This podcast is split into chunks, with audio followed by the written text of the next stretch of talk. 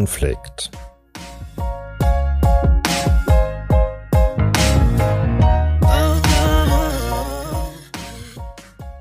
Menschen und Konflikte. Der Podcast der Waage Hannover.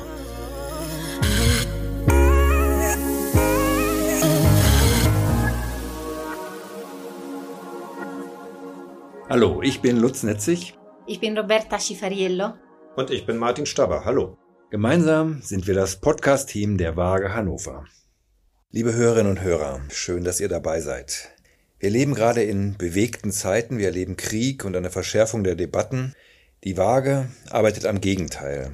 Wir schaffen Frieden im Kleinen, aber ganz konkret. Und davon erzählen wir euch in diesem Podcast.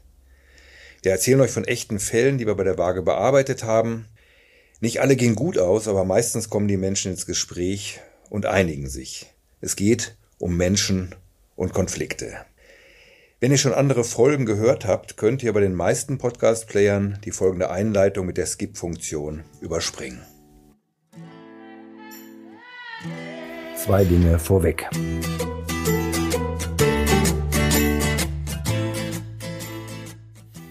Die Waage ist ein gemeinnütziger Verein für Konfliktschlichtung und Mediation. Seit 1992 haben wir in über 15.000 Fällen vermittelt und Menschen bei der Suche nach außergerichtlichen Lösungen unterstützt.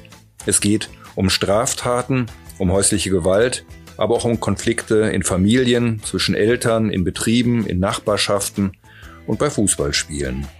Wir sind derzeit ein Team von 15 haupt- und ehrenamtlichen Mediatorinnen und Mediatoren.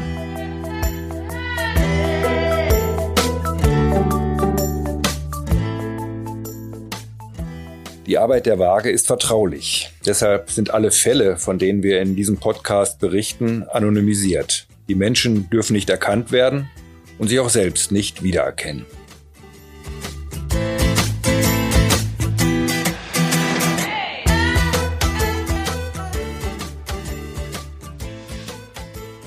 Ja, heute geht es um das Thema Kinder in der Mediation oder genauer um die Einbeziehung von Kindern im Rahmen von Mediationen zwischen sehr zerstrittenen Eltern. Die Waage bearbeitet solche Fälle und Roberta wird uns von einem Fallbeispiel erzählen. Der Titel der Folge ist Hört mir zu. Roberta, du wirst uns die Sicht der Kinder näher bringen, wirst uns erzählen, wie du mit den Kindern arbeitest, aber auch, welche Voraussetzungen gegeben sein müssen, damit eine Einbeziehung von Kindern überhaupt in Frage kommt. Ja, hallo Lutz und hallo an unsere Hörerinnen und Hörer. Wie du schon gesagt hast, heute werden wir die Themen Kinder in Konflikt der Eltern, Kinder in der Mediation, Familienverfahren angehen. Ähm, die sind sehr aktuelle Themen, die äh, zurzeit intensiv in Deutschland debattiert werden. Äh, ich habe mich als Familienmediatorin mit diesen Themen sehr beschäftigt, äh, wie auch mit der Sicht der Kinder, wie sie sich in Konflikt ihrer Eltern fühlen. Ähm, ich bringe euch gerne diese Themen ähm, näher und mhm. erstmal anhand eine Beispielfalls, was wir auch immer machen in diesem Podcast. Ähm, ja, noch was Wichtiges ist, dass ich möchte euch zeigen, wie wichtig es ist, es ist, Kinder und Jugendliche wahrzunehmen, zu Wort kommen zu lassen, um wieder den Kontakt zwischen den Kindern und den Eltern herzustellen. Das ist äh, ähm, sozusagen auch eine der Hauptziele. Mhm. Ja, wie wir schon in anderen Folgen des Podcasts beschrieben haben, ihr könnt euch übrigens die Folge Streit ums Kind aus der ersten Staffel anhören, haben Eltern, die miteinander in Konflikt sind, ihre Kinder oft gar nicht mehr im Blick. Also auch wenn sie ihre Kinder lieben, aber die verlieren sie aus dem Blick. Das passiert meistens unbewusst. Die Eltern sind so zerstritten, die kämpfen gegeneinander, versuchen ihre Standpunkte, ihre Ansprüche durchzusetzen, schreien sich vielleicht an und merken gar nicht mehr, wie sehr sie ihren Kindern damit schaden. Wie war das in dem Fall, Roberta? Ja, bei Frau und der Völker nennen wir sie jetzt mal so. Der Fall ist natürlich anonymisiert, mhm. äh, weil es genau so. Sie waren eine ziemlich große Familie mit vier Kindern, äh, vier Jungs, äh, schon im Alter von 16 Jahre, 13, 11 und 8. Und die Großeltern haben auch im Haus der Eltern gelebt, weil beide aus verschiedenen gesundheitlichen Gründen äh, die Hilfe ihrer Tochter gebraucht haben. Frau und der Völker waren schon seit 20 Jahren zusammen. so eine lange Geschichte, eine lange Beziehung. Und als die Kinder klein waren, beide haben gearbeitet. Die Mutter hat im Supermarkt gearbeitet und der Vater war Taxifahrer. Äh, deswegen haben die Großeltern, also konnten damals noch helfen, mhm. unterstützen, also zu Hause. Ähm, ein Jahr bevor, dass die Eltern äh, bei mir in der Mediation waren, hatten sie sich aber getrennt. Grund der Trennung war, ähm, dass sie sich als Paar auseinandergelebt hatten. Die mhm. haben nicht mehr äh, Sache zusammen gemacht, die sind nicht mehr zusammen ausgegangen oder kleine Ausflüge oder Reise ohne den Kindern. Es ginge einfach nur um den Kindern. Die haben einfach nur sich um den Kindern gekümmert und mit der Zeit haben selbstverständlich, dass wenn man die Beziehung nicht mehr pflegt, dann irgendwann mal war in diesem Fall die Mutter äh, oder die Frau nicht mehr äh, verliebt, so sagte sie, und wollte nicht mehr zusammen mit der Mann sein und entscheidet sich zu trennen. Keine Leidenschaft mehr. Nein, also wollte sie nicht mehr und mhm. äh, ähm, ja, und er Völker könnte diese Entscheidung aber nicht akzeptieren. Ähm, er verfiel in eine lange Trauerphase, die äh, zu Auseinandersetzungen Auseinandersetzungen und äh, Streitigkeit fü führte. Es gab äh, viele emotionale, dramatische Momente, die auch die Kinder miterlebten. Mhm. Man kann ja, man kann sich so vorstellen, wie äh, berührend er sein kann für ein Kind, zu sehen, wie der einige Vater äh, traurig ist und oft von der Mutter und auch von, von vor den Kindern weinte. Äh, er hat sich vor den Kindern immer als Opfer dargestellt und machte oft äh, vor den Kindern äh, die Mutter schlecht mit Sätze wie äh, sie will uns verlassen. Und äh, das entwickelt selbstverständlich Verlust, Verlustängste in, in kleine Kinder oder auch Wut bei pubertierende Kinder. Und das war eine Situation, die könnte man nicht so lange aushalten. Also ja. alle könnten das nicht aushalten. Und deswegen ne, gab dann in dem Moment schon Konsequenzen. Ja, ich kann mir vorstellen, dass das für die Kinder ziemlich schlimm ist, den Vater so, so traurig zu sehen. Ich fasse mal zusammen. Also das Ehepaar Völker war 20 Jahre zusammen, vier Kinder zwischen 8 und 16 Jahren und die Großeltern, also die Eltern der Frau, wenn ich es richtig verstanden habe, lebten mitten im Haus und konnten die Eltern, als sie noch jünger waren, unterstützen. Und dann kommt es aber auf Wunsch der Frau zur Trennung. Der Mann ist schockiert und traurig kann es erst oder will es auch erstmal gar nicht richtig wahrhaben. Und was das Schlimme wahrscheinlich war, die Kinder bekommen das auch mit. Die erleben, wie traurig, wie schwach ihr Vater auf einmal ist, erleben lautstarke Streitigkeiten der Eltern und sind wahrscheinlich dementsprechend verunsichert, oder? Ja, so, so war es. Hm. Herr Völker wollte das auch nach der Trennung nicht verlassen. Er wollte im Haus bleiben und dass die Großeltern in eine Senioreneinrichtung gehen. Er sagte, er habe schon gegen seinen Wille seine Frau und die Familie verloren und wolle jetzt nicht auch noch das Haus verlieren. Hm. Für Frau Völker kam das nicht in Frage. Die Kinder wollten äh, es auch nicht, dass Oma und Opa weg sind.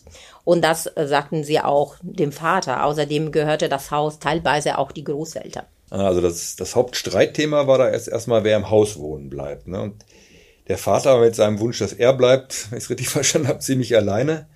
Und auch die Kinder wollten, dass Oma und Opa bleiben. Ne? Ja, es gab äh, verschiedene Argumente und Sichtweisen. Frau Völker wollte ihr eigenes Leben wieder in den Griff haben. Sie wollte Distanz zu ihrem Ex-Mann und nicht immer beobachtet werden von, von ihm. Aber es ging auch um Finanzielles. Also Frau Völker fand es auch nicht gerecht gegenüber ihre eigenen Eltern, äh, sie aus ihrer eigenen Wohnung in Haus rauszuwerfen. Hm, also ziemlich entgegengesetzte Vorstellungen und die Kinder, die Kinder mittendrin. Genau. Das verletzte Herr Völker aber sehr, dass Frau Völker immer ihre eigenen Eltern vor der Rolle des Vaters stellte, als ob die Großeltern wichtiger wären für die Kinder. Er wüsste zwar genau, dass das eigentlich nicht die Meinung der Kinder war, sagen wir so, so war seine Vorstellung, aber jedes Mal, wenn er versuchte, mit den Kindern darüber zu sprechen, verschlossen die Kinder sich immer mehr und wollten mit ihnen nicht darüber reden. Ja, eigentlich verständlich. Ne? Also Herr Völker redete mit den Kindern darüber, wie das Haus und wie das mit dem Haus und den Großeltern weitergehen sollte oder versuchte mit den Kindern darüber zu reden. Aber die Kinder machten dicht. Die waren wahrscheinlich total überfordert damit. Ne? das ja genau, genau so war. Und die Kinder fühlen sich in, in diese Situation immer zwischen die Stühle schon in einen Konflikt. Mhm. Und jetzt äh, gab noch zusätzlich, also nicht nur Eltern, sondern auch Großeltern. Und äh, ähm, der Vater war in Wirklichkeit nicht so bewusst, weil er den Kinder gerade antat und die Mutter anscheinend auch nicht. Kinder sollen äh, nicht in den Druck eine Entscheidung spüren. Äh, die Entscheidung liegt nicht in ihrer Verantwortung. Mhm. Und so sollte sein. Aber in diesem Fall war erstmal nicht. Mhm. Und äh, ähm, der Vater, also aus Ärger, Wut und, und Frust, was man sich vorstellen kann, was Emotionen da ähm, so sein können, äh, entscheidet dann der Vater, ähm, einen Antrag im Familiengericht zu stellen, um das Aufenthaltsbestimmungsrecht für die Kinder zu bekommen. Also das Aufenthaltsbestimmungsrecht, dass wenn ein Elternteil entscheidet, wo die Kinder leben. Mhm. Äh, weil er wollte selber entscheiden, wo die Kinder leben und, äh, ähm, und äh, stellte auch einen Antrag für die Zuweisung der Wohnung, wo die Großeltern gelebt haben. Mhm. Also er wollte in diese Wohnung der Großeltern leben. Ja, also der wusste nicht mehr weiter und versuchte seine Ziele dann auf gerichtlichen Wege zu erreichen. Er wollte, dass die Kinder bei ihm sind und auch er da über das Haus und, äh, über das, und die Wohnung der Großeltern entscheiden kann. Uh, das ist, das ist ein heftiger Schritt. Da wurde es bestimmt nicht leichter durch diesen Antrag. Und auch für die Söhne muss das ziemlich schrecklich gewesen sein, zu merken, dass das jetzt dann noch vor Gericht geht, oder? Ja, erstmal für die Mutter, also für mhm. Frau Völker, war, also sie war fassungslos und sehr sauer wegen dieses Schritts. Sie war äh, sehr verletzt und könnte nicht glauben, dass er so wenig Respekt gegenüber ihren Eltern hatte, äh, trotz der Hilfe, die die Großeltern immer auch für ihn früher angeboten hatten am Ende der Familienverfahren, also der, der, der Richter entscheidet, dass der Vater bekam ähm, in zwar vom Gericht nicht die Übertragung der Nutzung des Hauses zugesprochen, aber die Eltern stimmten ein Wechselmodell bezüglich die Kinder. Das bedeutet, dass die Kinder im wöchentlichen Wechseln beim Vater und bei der Mutter wohnen sollten. Ähm, die, die Kinder würden auch vor äh, den Entscheidungen von Gerichte angehört und äh, erschien, erschien einfach für alle die richtige Entscheidung zu sein. Hm. Roberta, lass uns das nochmal festhalten. Also das Gericht entschied, Frau Völker kann im Haus bleiben, ne? also anders als Herr Völker sich das gewünscht hat.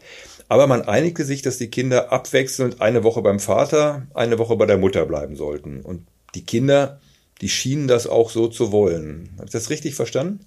Ja, ähm, der Vater zog dann in eine andere Wohnung. Ja äh, in eine andere Stadtteil, aber war zufrieden, dass die Kinder auch zur Hälfte bei ihnen waren. Äh, bei ihnen ging viel um diese Rolle so als Vater, die er so in der Moment ihnen so wichtig war.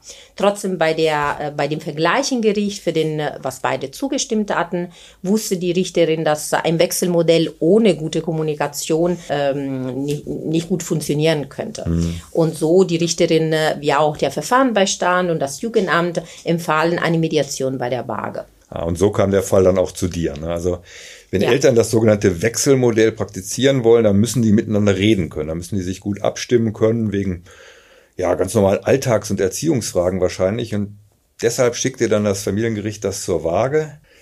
Ja, aber die Kinder, die waren noch, die waren ja gar nicht so jung, sechs bis 16 Jahren hast du gesagt. Wie sahen die das eigentlich? Ja, äh, an der Mediation müssen die Kinder nicht teilnehmen. Erstmal wird mit den Eltern gearbeitet. Mhm. Also so gehe ich damit um. Sie sollen erstmal verstehen, dass die Verantwortung liegt in ihre Hände, ob, äh, ob Thema Schule ist, Aufenthalt, Gesundheit oder auch Aktivitäten der Kinder. Also egal welche Themen besprochen werden, erstmal ist wichtig, den, den, die Botschaft an den Eltern zu gehen, dass die Verantwortung bleibt in ihre Hände. Mhm. Die Kinder werden dann später einbezogen, wenn die Eltern schon den Prozess kennen, vorbereitet sind. Ich meine, ähm, sie sollen sich erstmal dabei Fragen stellen, wie äh, gibt es Interessen der Kinder, die wir berücksichtigen sollen oder äh, sind uns äh, wirklich klar und bekannt, also diese Interessen? Haben wir sie richtig zugehört und verstanden?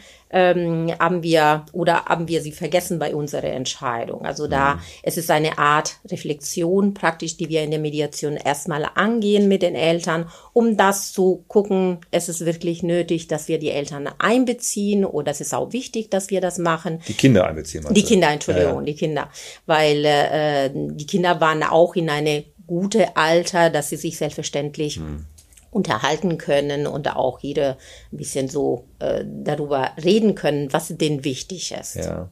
ja, ist ja das, was wir ganz am Anfang gesagt haben, dass die Eltern, wenn sie richtig im Streit sind, die Kinder oft vergessen. Und der erste Schritt ist dann, dass du die, die Perspektive der Kinder erstmal wieder näher bringst, sodass die Eltern drüber nachdenken. Ne? Konntest du Eltern dann gut ins Gespräch bringen? Ja, und äh, mein Ziel war, äh, sie zu sensibilisieren, wie ich ja, vorher gesagt ja. habe, bezüglich das Thema äh, wie fühlen sich die Kinder? Ne? Wie, mhm. wie, le wie erleben die Kinder so diese Situation? Mhm. Ähm, die, die Eltern sind tatsächlich regelmäßig in die Waage gekommen, so ungefähr jedes zweite Woche. Das Hauptthema war äh, das Wechselmodell. Man muss, man muss wissen, ein Wechselmodell enthält verschiedene Möglichkeiten. Ähm, es gibt ein wöchentliches Wechselmodell, ein zweiwöchentliches, ein jedes dritten Tag Wechsel und so weiter. Also man kann wirklich sich ein mhm. Wechselmodell so organisieren, wie man möchte. Äh, das Beste ist, wenn die Eltern schauen, was wirklich möglich ist bei sich selber, bei der Kinder, wegen der Arbeit. Also, mhm. ne, das ist von verschiedenen Faktoren dann also abhängig. Das, das muss nicht ein wöchentlicher Wechsel sein. Nein, nein. Ähm, was ich außerdem in dem Gespräch beobachtet habe, war, dass Frauen der Völker nicht vorhatten, einander schlecht zu machen, ähm, wie es leider oft in diesen Fällen passiert. Äh, für beide war wichtig, dass die Kinder beide Eltern erleben, beide Eltern bei sich haben können ähm, ich hörte und hörte mehr von verletzte Verhalten. Ähm, die Mutter zum Beispiel hatte das Thema Großeltern immer wieder in, in den Raum gestellt, die fehlende Dank Dankbarkeit zum Beispiel des Vaters gegenüber ihre, mhm. Eltern, also gegenüber die Großeltern oder den Respekt gegenüber kranken Menschen, äh, die gerade ihre Hilfe brauchen. Für Völker war ist mehr die Verletzung ähm, für die gescheiterte Beziehung, das Gefühl gehabt zu haben, dass die Frau keinerweise aus, ähm, aus seiner Sicht probiert hat, vielleicht mit einer Paartherapie, ähm, die, die Sache zu klären oder ihre Probleme zu lösen. Das, also das ist, wie ich die beide Eltern sozusagen erlebt haben. Ja, also die waren also nicht vorrangig wütend aufeinander, so auf Kampf aus, sondern die waren eher verletzt und, und ratlos, so. Genau, also das, das war genau so, was ich, was ich merkte. Ja. Und erstmal ist es auch gut, weil äh, die, ähm, die hatten äh, schon ein, ein wenig ihre Kinder im Blick. Die haben schon gesehen, was für ihre Kinder wichtig ist, dass die Kinder mit beide Eltern sein sollten. Ähm, ähm, alles, was ich da, sagen wir so, rausgefunden hatte, also diese Interessen von den Eltern, alles, was die Eltern wichtig war, wurde von mir visualisiert. Das heißt also, aufgeschrieben an der richtig, Tafel. Richtig, ich habe die mhm. aufgeschrieben.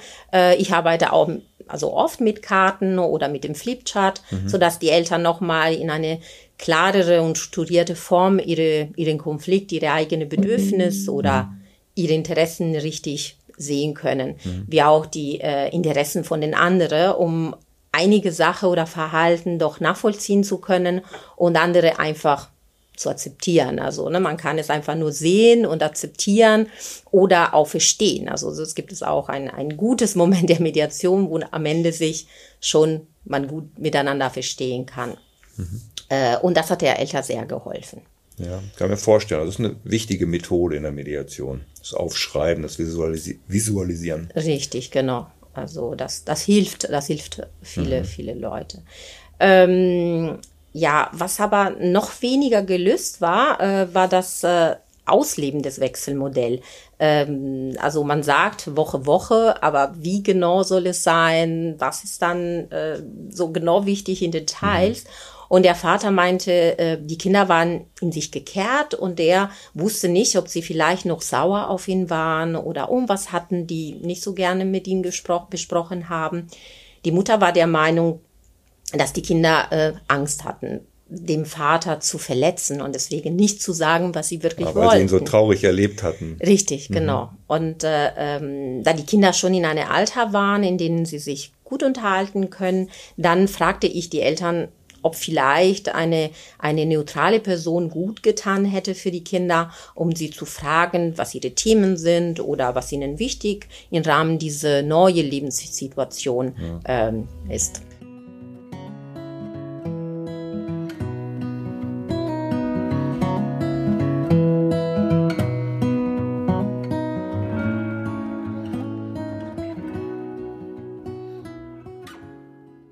Ja, jetzt kommen wir auf das Thema Kinder, auf den Schwerpunkt jetzt äh, dieser Podcast-Folge.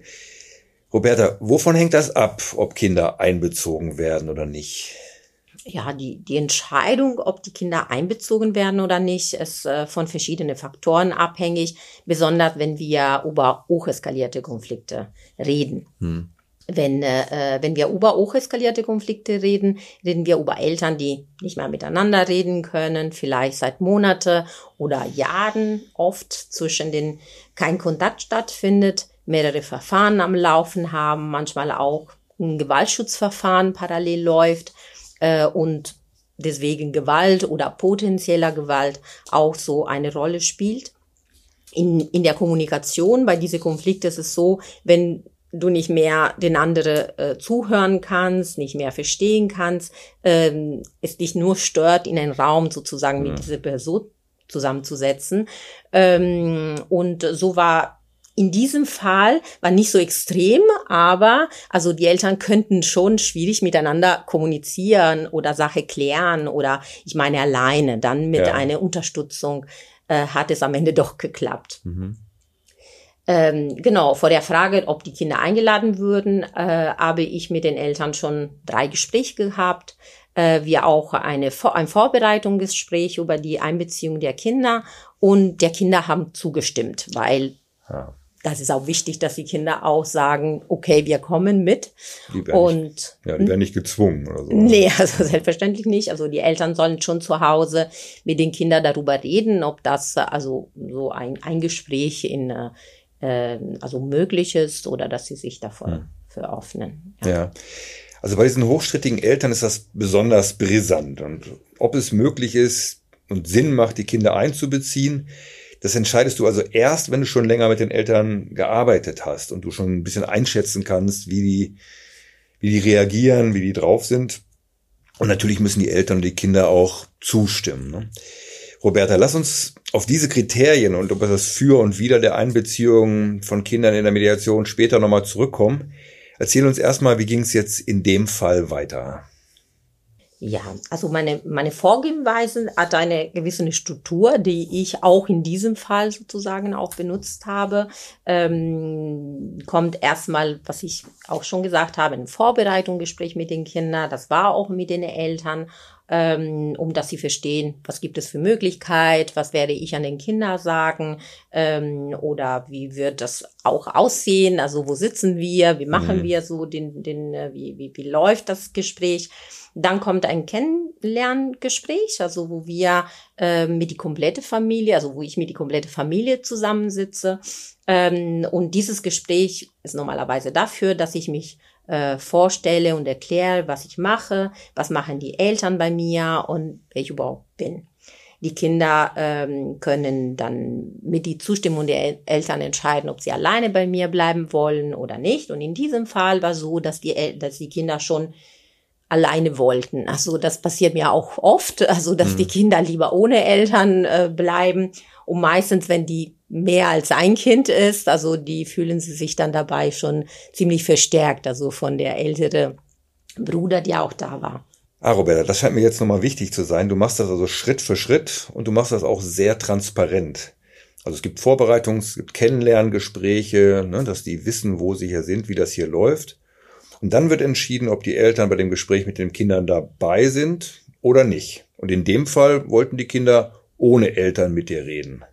Ne, und wichtig war, dass die Geschwister aber auch zusammenkommen können. Das waren ja vier Brüder. Wie lief das dann? Ja, ich lasse die Kinder und das war in diesem Fall auch so. Immer sitzen, wie sie es gerne möchten. Äh, gibt es immer was zum Trinken und Kleinigkeiten zu naschen. Sehr beliebt sie Gummibärchen im Gespräch. Also der, der kleinste, der kleinstes Kind, also der, die acht Jahre alt war, hatte sich zum Beispiel auf den Schoß von der 16-Jährige äh, gesessen, war auch in Ordnung. Ich lege immer farbige Karten und, und buntes Stifte auf den Tisch. Wir auch ähm, haben, habe ich an die Seite immer so eine große Flipchart, mich Stifte äh, mir ist es wichtig, dass Kinder wissen, ja geht nicht nur um Reden, sonst um was richtig zu tun zusammen. Es ist eine richtige Zusammenarbeit. Gibt es Kinder, die gerne malen, mhm. Kinder, die gerne schreiben, also schon einige Unterschiede. ähm, die, kind, die Kinder hören von mir, dass äh, was wir rausarbeiten, an den Eltern weitergegeben werden. Das habe ich auch die, ne, die, die, diese Kinder auch selbstverständlich erklärt. Ähm, es herrscht immer Transparenz, unabhängig, ob die Kinder alleine bei mir bleiben oder die Eltern dabei sind als Beobachter. Ähm, jedes Kind ist normalerweise auch anders. Also jedes Gespräch ist anders. Als Mediator soll man auch lernen, sich ein wenig anzupassen bei den Kindern. Gibt es Kinder, die gerne reden und erzählen, Kinder, die ähm, ein wenig Zeit brauchen, sich zu öffnen. Und deswegen braucht man auch Zeit. Also das ist auch so eine Sache. Also einige sagen, man muss nicht so lange die Kinder bei sich behalten, aber andersrum, also diese äh, diese Anfangen, also vom Gespräch, das äh, kann ein bisschen länger oder kurzer dauern mhm. und das ist immer abhängig von den Kindern. Mhm. Genau, und deswegen am Anfang ist es nur so Smalltalk, Schule, Sport, die vergangene Sommerferien, also es wird über verschiedene Sachen gesprochen. Äh, vielleicht haben mir die Eltern schon etwas erzählt und deswegen kann ich selbstverständlich mit den Kindern ein bisschen so äh, darüber sprechen, also über bestimmte Aktivitäten, die sie machen. Ähm, dann fange ich an, mit den, mit den Kindern Themen zu sammeln, genau wie in der Mediation auch ist mit den Eltern. Ähm, frage ich was, ne, was sind die Themen, die sie denken, dass die Eltern äh, besprechen sollten oder sich unterhalten sollten und um welche Entscheidungen zu treffen. Und äh, ähm, genau, und dann ich merkte, dass wirklich für, für, für die Kinder so wichtig war, darüber zu sprechen, wie diese Wechselmodell praktisch in die in die Praxis also ausgeübt wird. Und, äh, ähm, und ne, als ich merkte, dass das das Hauptthema war für den Kindern, dann äh, habe ich selbstverständlich das auf dem Flipchart geschrieben und dann ähm, auch mit die anderen Themen, die sie hatten. Hm. Also, das lass mich mal sagen, Roberta, du sprichst also die Kinder auf ihre Hobbys an, auf ihre Interessen und stellst erstmal einen guten Kontakt her, damit die ihre Scheu verlieren kann mir vorstellen, dass manchmal vielleicht sogar unser Bürohund Edi, den die Hörerinnen jetzt leider nicht sehen können, der neben uns liegt, da helfen kann. Und dann fragst du sie, welche Themen die Eltern aus ihrer Sicht, worüber die reden sollen. Also was für sie wichtig ist. Genau, also die Kinder sollen äh, sich verstanden fühlen ja. und erst genommen fühlen. Also sie mhm. müssen das Gefühl haben, du bist da und nimmst dir Zeit und äh, äh ne, äh, kannst sozusagen dann bei drei Kindern, also in diesem Fall vier Kinder, man muss sich schon Zeit nehmen, weil ne, wenn jeder irgendwas sagt, also das geht schon die Zeit vorbei. Aber das ist, wie gesagt, das Gefühl, die es bei den Kindern ankommen muss. Jemand ist da, die mich zuhört. Mhm ähm, ja, im Gespräch spiegle ich und frage immer, ob ich richtig verstanden habe. Das ist eine typische Methodik, die man in der Mediation benutzt, aber bei Kindern klappt es wirklich sehr gut. Ähm, ich formuliere selber die Interessen, also wenn ich höre, das gibt es etwas, die für die Kinder so wichtig ist, oder ihre Wünsche. Ne? Es gibt es oft immer Wunschzettel bei den Kindern, manchmal auch äh, für Weihnachten, wenn wir so kurz vor Weihnachten sind, die die gerne an den Eltern weitergeben. Ähm, also ich schreibe oder ich sage, dass ich werde diese, diese Sache schreiben, wobei oft sind auch die Kinder, die selber schreiben, die haben auch Karten und dann können sie sich entscheiden, in welcher Form dann diese, diese, diese Sache also geschrieben werden oder gezeigt werden, weil mhm. Ziel ist es sowieso dann an den Eltern weiterzugeben. Ja. Erzähl uns mal, was die die wie Brüder äh, so gesagt haben? Was waren jetzt so ihre Interessen, ihre Wünsche? Also der, der älteste Sohn, also der die 16 Jahre alt war, äh, nennen wir jetzt Ben. Mhm. Er sagte, ähm, dass äh, also für ihn war, äh, also er hatte ein sehr gutes Beziehung mit dem Vater, die, die waren beide sehr sportlich, haben immer zusammen Sport gemacht, sogar dreimal in der Woche, die haben trainiert, ähm, also die haben Fußball zusammen trainiert. Und äh, ähm, er meinte nur, dass äh, in diese Situation, in diesem Wechselmodell, ähm, dass der Vater ein bisschen weiter weg von seiner Schule gewohnt hat. Dann musste er ziemlich viel fahren. Ab und zu äh, der Vater äh, hatte die Möglichkeit, ihn in die Schule zu bringen, aber nicht so oft. Und deswegen die äh, war für ihn ein bisschen so schwierig. Ähm, aber ähm, dann hat über die Großeltern gesprochen, weil er sagte auch, ich äh, würde gerne meine, meine Großeltern besuchen, wenn ich bei meinem Vater bin, weil ich oft er hat Schach mit seinem Papa gesprochen, äh, mit seinem Opa äh, gespielt und das fand ich auch mhm. ganz, ganz lieb, dass er so das erzählt hat, dass ja. für ihn so wichtig war, dass er auch in der Woche, wo er beim Vater war, könnte sozusagen dahin gehen. Ähm, ähm, dann den Rest sagte er, also mir auch egal, weil ich irgendwie mit Freunden, wie, wie, wie man sich vorstellen kann, ein 16-Jährige, die sowieso auch ihre Sache, ihre Interessen hat und ja. auch nicht so viel mit den Eltern jetzt zusammen ist. Ähm, und meinte auch, mein Papa ist entspannter als meiner Mutter und deswegen passt mir dann bei meine, äh, bei Ausgehen oder Sache, die ich mit meinen Freunden machen möchte. Hm. Also ähm, für ihn war das also einfach jetzt alles ein bisschen komplizierter. Das war ein größerer Abstand. Der wollte weiter Schach spielen. Aber der war auch schon jugendlich, das heißt, der, der hatte schon ein bisschen mehr Abstand. Genau, er war auf andere ja. Sache konzentriert ja. sozusagen. Ähm, aber könnte er nennen die Sache, die ihm wichtig waren. Und das fand ich auch ganz gut. Ähm, Yannick, also der, die 13 Jahre alt war, äh, meinte er, spielte Fußball und äh, ähm, fand er so, er war der, der, der Junge, die ich gemerkt habe, dass er ein bisschen darunter gelitten hat, weil er musste von der Schule zum Vater auch in die Tage dass er ähm, Fußballtraining gehabt hat und mhm. das war wirklich weiter weg von dem Vater, von wo der Vater gewohnt hat. Und deswegen, äh, er sagte, ich gehe nach Hause, ich kann nicht mal essen, ich muss sofort losfahren. Und äh, ähm, er hatte so ein bisschen angedeutet, meine Mama äh, kocht so gut und ich könnte die Tage vielleicht da essen. Aber also, die haben sich beide wirklich nicht getraut, mit dem Vater darüber zu reden. Mhm. Und er sagte, ich bin nach diesen Tagen richtig kaputt weil ich so viel fahren muss und mhm. auch nicht gegessen habe und äh, und sagte auch, ich traue mich nicht, Papa, das zu sagen, äh, weil er schnell enttäuscht ist. Ja, das ist ja wahrscheinlich so ein bisschen so ein Kernproblem dabei. Ne? Also für den Yannick war das hin und her sehr anstrengend. Aber vor allen Dingen war es irgendwie nicht so möglich, dem Vater das so zu sagen, weil sie den Vater halt so erlebt hatten. Ne? Ja, also er hatte erlebt, dass sein Vater traurig ist und äh, äh das fiel ihm sehr schwer oder ne, die beide Kinder. Ähm, für die kleinen Söhne war ein bisschen anders. Also die acht- und die elfjährige Söhne äh, fanden es sehr schön bei Papa. Äh, der Papa hatte äh, wegen auch die Uhrzeit der Schule, könnte die Kinder abholen, wieder zurückbringen. Also das war einfach praktischer, die ganze Organisation. Deswegen haben die Kinder nicht so richtig so diese, diese, ähm, ja, diese organisatorische Sache. Also bei denen war alles top, was alles in Ordnung. Ähm, sie sagten aber auch, wir vermissen Mama oder wir vermissen Oma, wenn, wenn wir nicht äh, sozusagen da sind und wir wollten schon gerne ein bisschen mit, mit denen sprechen und dass die Eltern miteinander sich nicht so gut verstanden haben. Selbstverständlich gab auch keine Telefonate in der Woche, als die Kinder beim Vater waren.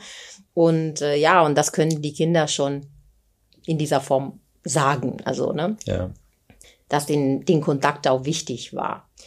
Ähm, die Kinder hatten sich dann miteinander unterhalten können, einige Ideen sammeln können äh, für die Eltern. Äh, ähm, aber Janin sagte, also der Älteste, ähm, das wäre schön, wenn Mama und Papa uns mehr zuhören, äh, sich Zeit nehmen, mit uns zu, zu reden. Und dann fragte ihn, wie er das formulieren könnte oder mhm. ne, was war sein Thema genau.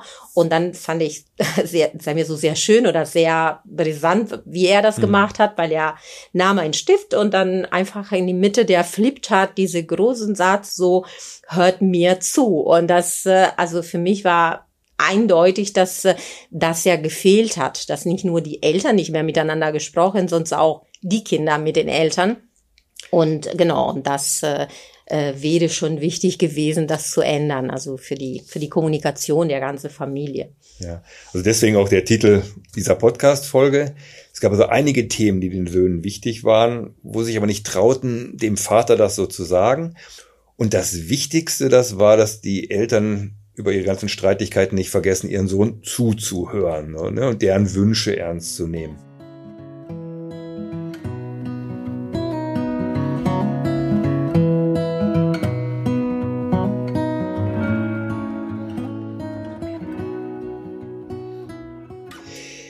Roberta, sag mal, Wie redest du eigentlich mit den Kindern? Also ist das anders äh, mit den Kindern, als wie du mit Erwachsenen arbeitest? Ähm, ja, wie gesagt, Kinder, also ja, also so große Unterschiede. Also ich arbeite sehr gern mit Kindern, mit den Eltern auch, aber es ist wirklich sehr, sehr verschiedene Sache. Die Kinder, ähm, also meistens, wenn die Kinder offen sind für Reden, sind, äh, ähm, die haben immer sehr viele Ideen. Also wenn, wenn die merken, die Person, die gegenüber mir ist, die hört mir zu, dann äh, entwickeln sehr schnell, also Möglichkeiten, eine Idee, für den viele, viele Themen, die für Eltern so kompliziert sind. Bei Kindern hat man immer das Gefühl, äh, es viel einfacher oder die haben, richtig, die haben mhm. sehr schnelle äh, Lösungen oder Möglichkeiten. Und äh, das fand ich immer ganz, ganz interessant sozusagen zu hören. Und auch bei den Themensammeln, also das hat nicht so lange gedauert. Die wussten schon, äh, ja, also reden wir über die Zeit mit Oma und Opa oder über dem Fußballtraining. Also die, die, die hatten auch schon sehr schnell Worte so für was, äh, was die besprechen wollten. Und bei den Eltern dauert manchmal sehr lange, weil sie sich auch nicht einigen können. Also mhm. was reden wir jetzt?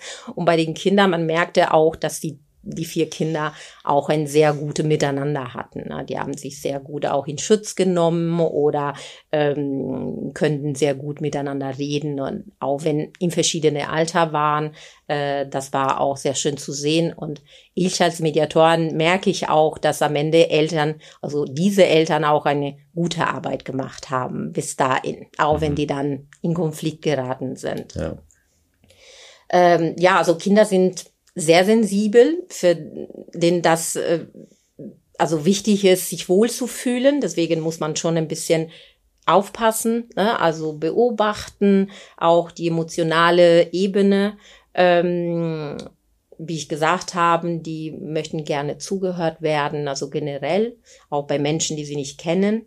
Ähm, und äh, wichtig ist auch, dass, äh, ähm, dass der Mediator da, ne, ich achte immer, dass ich die Kinder das sehr gut erklären kann, was ich mache, wer ich bin, warum sind wir hier. Ne? Und das nehmen die Kinder auch sehr gut an. Also diese Erklärung ne, von Mediation generell und auch von das Gespräch in sich, wie ich das organisiert habe, was passiert jetzt, weil Kinder haben oft so Angst, ne? besonders wenn kleinere Kinder sind ähm, die haben Angst von, wer ist diese Person und wo gehe ich hin und warum und und wenn du als Mediatorin sehr gut erklären kannst, dann nimmst du diese Angst ein bisschen weg. Und das ist erstmal ein sehr wichtiger Schritt.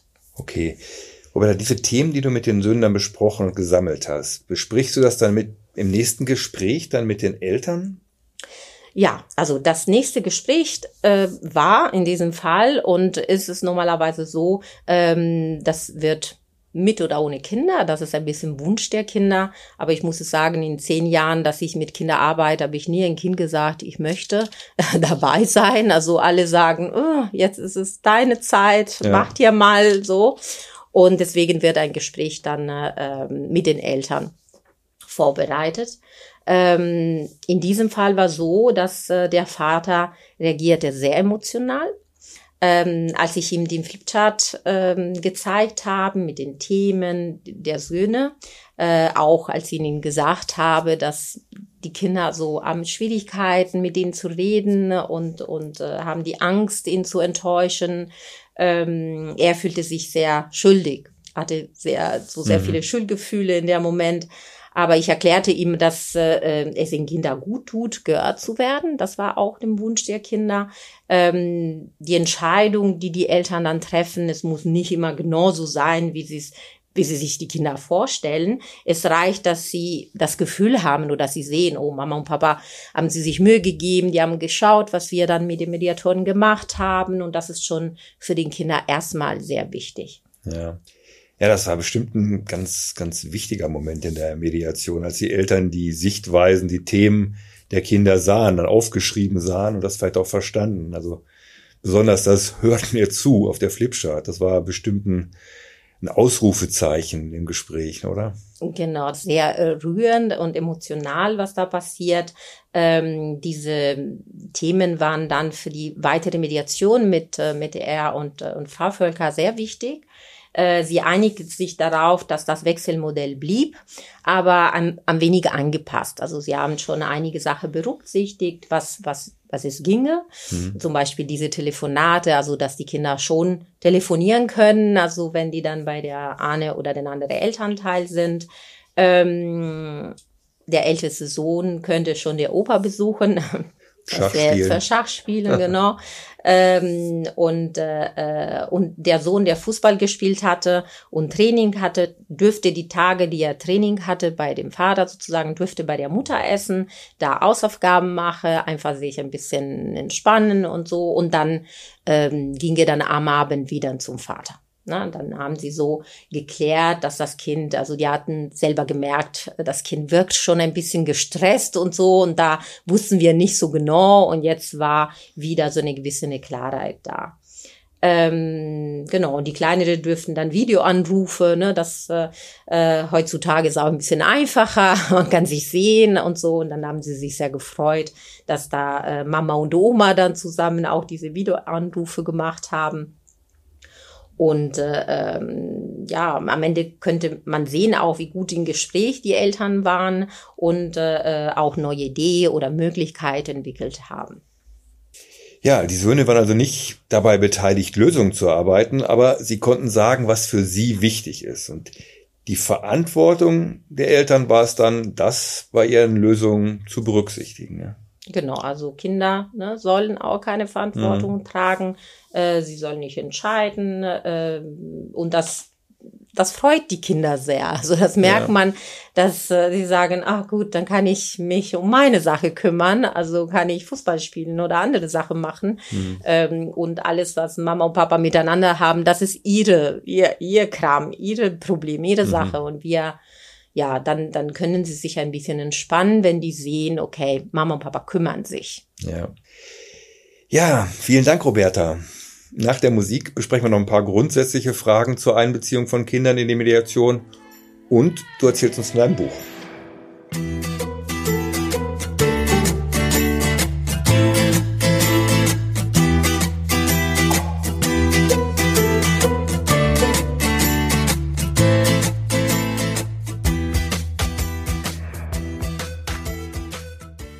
Ja, Roberta, jetzt noch ein paar andere Fragen. Erstmal, diese hochstrittigen Fälle sind also besonders brisant. Hier muss gut geprüft werden, ob die Einbeziehung der Kinder sinnvoll ist. Und es besteht zum Beispiel die Gefahr, dass die Eltern ihre Kinder instrumentalisieren, also versuchen, sie auf ihre Seite zu ziehen, ihnen Worte in den Mund zu legen. Und dadurch könnte, könnten die Kinder in so einen Loyalitätskonflikt kommen. Das müssen wir auf jeden Fall vermeiden. Und eine andere Gefahr ist, dass die Kinder sich selbst verantwortlich fühlen, dass sie denken, es liegt an ihnen, dass die Eltern getrennt sind. Und auch das soll nicht passieren. Was sind denn die Voraussetzungen oder die Kriterien für die Einbeziehung von Kindern? Ja, Lutz, erstmal ist es sehr wichtig, dass die Eltern sich schon eingelassen haben in den Prozess der Mediation. Bedeutet, dass sie mit mir schon äh, zwei, drei Gespräche gemacht haben, wo ich gemerkt habe, die lassen sich führen. Also oder die können die Regel der Mediation schon akzeptieren. Und mhm. wenn die in einem Raum sind mit Kindern zum Beispiel, dass sie nicht streiten oder dazwischenreden oder dass sie wirklich lernen, okay, wir müssen nur Beobachter sein, bleiben wir da und die Kinder haben ihr Raum. Ähm, wichtig, dass die Eltern zustimmen und die Kinder auch. Mhm. Also ne, wenn die Kinder nicht zustimmen, dann findet kein, kein Termin statt. Äh, in unsere Fälle, also bei der Waage, die in dem Familienprojekt, äh, das oft ist es so, dass das Familienverfahren noch offen ist. Dann ist es auch wichtig, das Jugendamt und der Verfahrenbeistand zu informieren, mhm. äh, sicher zu sein, dann nicht äh, etwas dagegen spricht. Und das sind die Informationen, die selbstverständlich das Jugendamt oder Verfahrenbeistände haben könnten.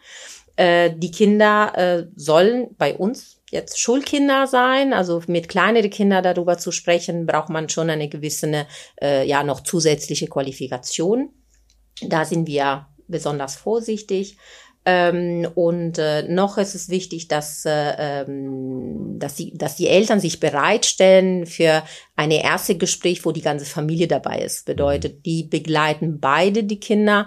Und das ist, was du vorher gesagt hast, diese, um zu vermeiden, dass die Kinder in einen gewissen Loyalitätskonflikt gehen. Und wenn mit der Mutter oder alleine mit dem Vater kommen, also da können sie sich auch andere Sachen so da mhm. entwickeln. Also erstmal ähm, sind wir ne, bei diesen Punkten sehr vorsichtig, um das, dass diese Kinder äh, Einbeziehung stattfinden kann. Mhm.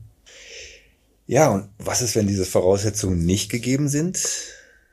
Ja, da äh, gibt es auch verschiedene Möglichkeiten, so Alternative. Es gibt es die Möglichkeit, Kinder indirekt einzubeziehen in eine Mediation. Ähm, also gibt es die Möglichkeit, zum Beispiel auf den Flipchart äh, so den Namen des Kindes zu äh, schreiben und mit den Eltern die Interessen der Kinder sozusagen zu sammeln. Das ist eine Möglichkeit.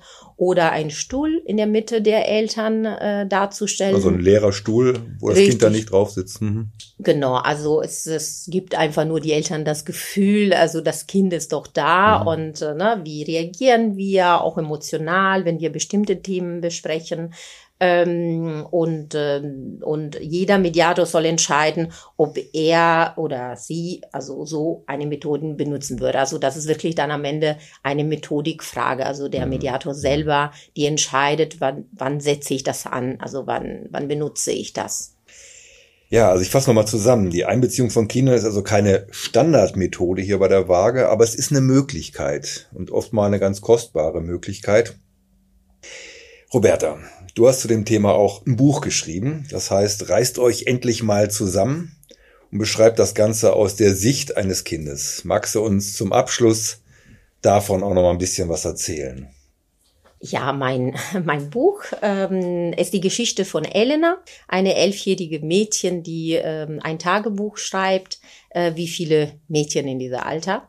Sie erzählt über die Schule, ihre Freunde, äh, aber auch über eine besondere Erfahrung, also mit ihren Eltern, die, äh, wie sie sagt, nicht getrennt sind, sonst auch gestritten sind. Und mhm. das ist ein bisschen so der, der Fokus so für dieses Mädchen, die wirklich sehr gut die Unterschiede erklären kann, wenn Eltern getrennt sind, nur getrennt und wenn Eltern miteinander nicht mehr klarkommen, wenn sie sich streiten und äh, kann erklären, was passiert bei sich selber äh, auf, ne, auf eine emotionale Ebene, ähm, und äh, sie äh, erklärt praktisch mit sehr einfachen Worte die, diese Unterschiede, wie auch äh, ihre eigene äh, Sicht in den Konflikt ist. Äh, sie kann sehr gut und emotional beschreiben, was die Kinder genau belastet. Und äh, ähm, dieses Buch, es ist eine einfache Geschichte, die Kinder und Eltern unterstützen kann. Weil die Zielgruppe sind sowohl Kinder als auch Eltern. Richtig, mhm. weil ähm, es ist ein Buch, die bringt Kinder in eine Geschichte, wo sie sich erkennen können, wo sie sehen können, oh, Elena geht's genauso wie, äh, schlecht wie ich gerade mhm. oder hat dieselbe Erfahrung wie ich und Kinder reden dann viel einfacher, wenn sie dann ein Beispiel haben, jemand haben oder lesen, okay, die hat eine ähnliche Geschichte wie ich. Und andersrum für die Eltern ist es eine Sensibilisierung auch, dass sie ähm, reflektieren können über ihre eigene Verhalten. Mhm. Und äh, ähm, genau, also ne, deswegen sind diese zwei Möglichkeiten, die das Buch anbietet. Und äh, es ist, äh, also mindestens würde mir so zurückgespiegelt, dass es ein sehr gutes Material, also Buchmaterial ist, die man auch Professionelle, die unsere Kollegen, also in unserer Arbeit mhm. auch sind oder Verfahrenbeistände oder alle, die mit Kindern arbeiten, das gut nutzen können. Ja. Es ist ein illustriertes Buch, gibt es äh, 64 Illustrationen. Viele. Und äh, genau, und das mhm. ist auch so, vorher haben wir viel über Visualisierung gesprochen. Also das ist auch eine Art der Visualisierung, wo man sich, wie gesagt, besser erkennen kann. Und äh, ja, so Kinder äh, mögen das so gerne. Sehr schön. Ja, super, Roberta. Hört mir zu, ist der Titel dieser Podcast-Folge. Und es ist klar geworden, es ist ganz wichtig, dass Eltern, auch wenn sie im Streit sind, die Interessen und Bedürfnisse ihrer Kinder nicht vergessen. Roberta, danke, dass du uns davon erzählt hast. Ja, gerne. Tschüss. Tschüss.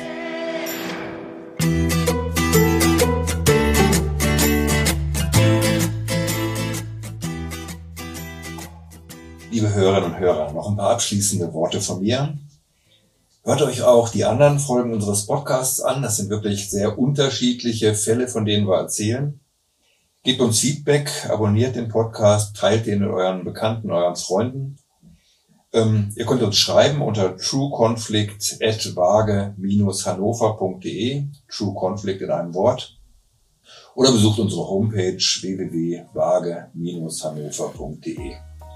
Vielen Dank fürs Zuhören. Bis zum nächsten Mal. Tschüss und Glück auf.